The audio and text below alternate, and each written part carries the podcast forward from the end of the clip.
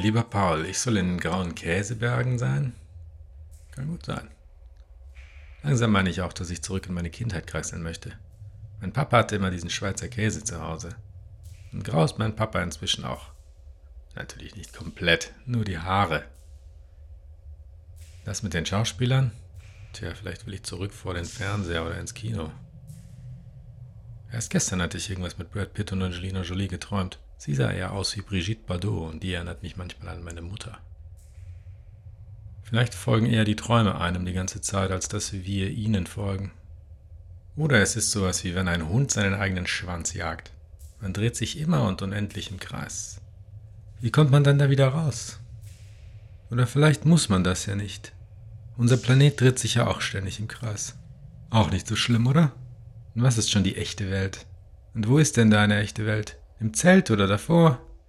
Ich bin jedenfalls saufroh, dass du die Savanne überstanden hast. Diese monotone Berglandschaft hier überstehe ich bestimmt auch irgendwie.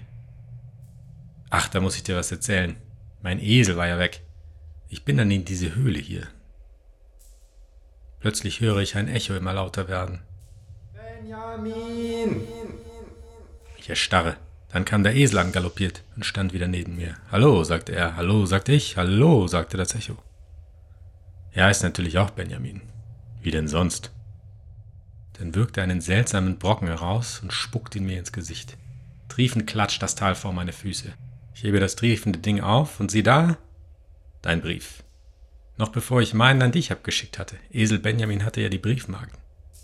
Was für ein herrliches Durcheinander. Nach dem Lesen bin ich sofort eingeschlafen und träumte das hier.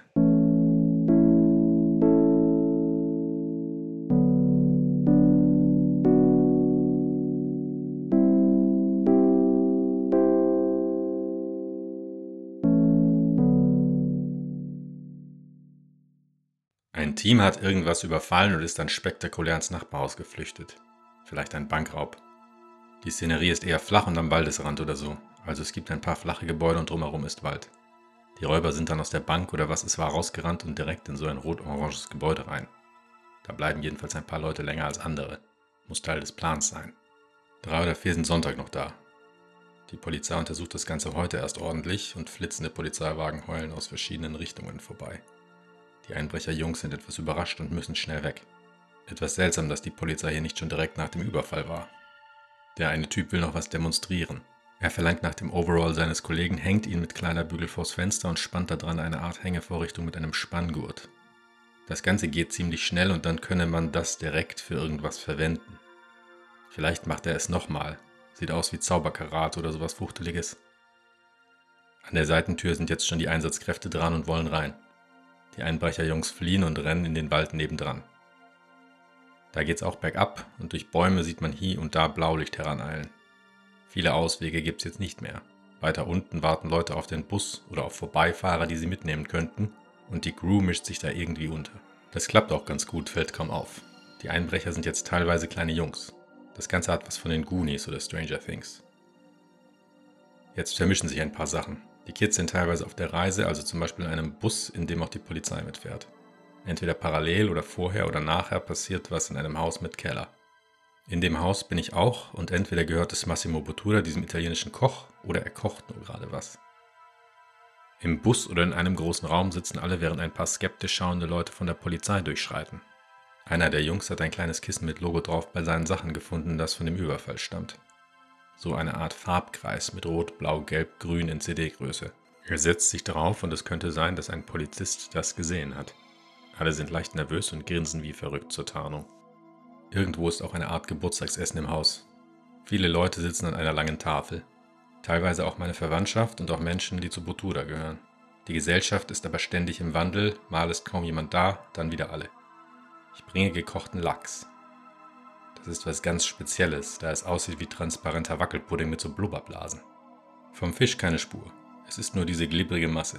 Obendrauf schwingt ein Eigelb. Ich halte eine spezielle Schale, in der das liegt. Ein matt weißes kanuartiges Schiffchen mit einem langen Griff, der mir am hinteren Oberarm beim Tragen zusätzlich Stabilität gibt.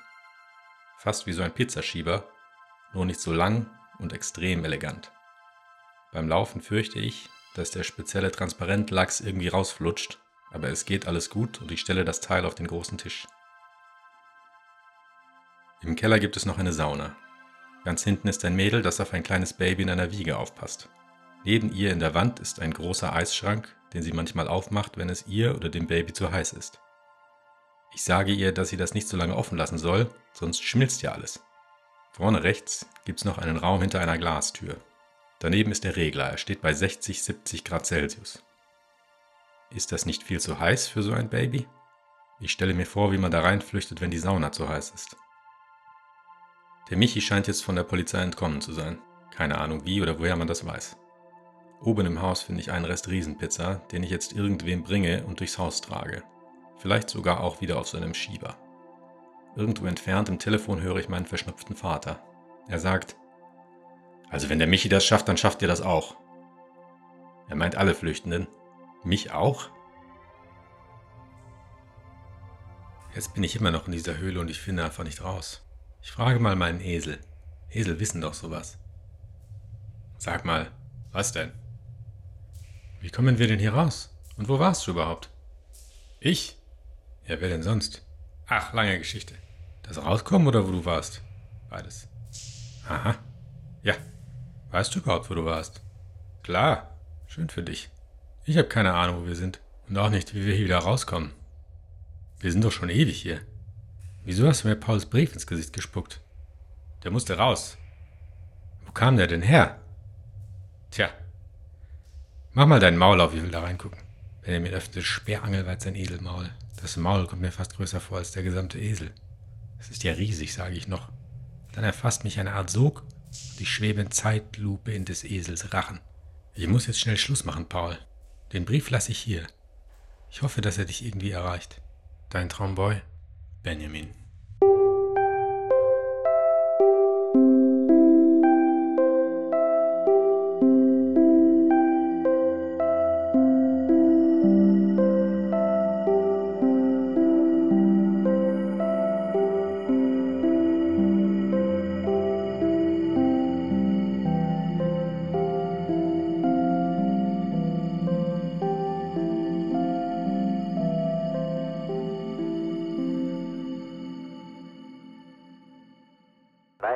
Enormous.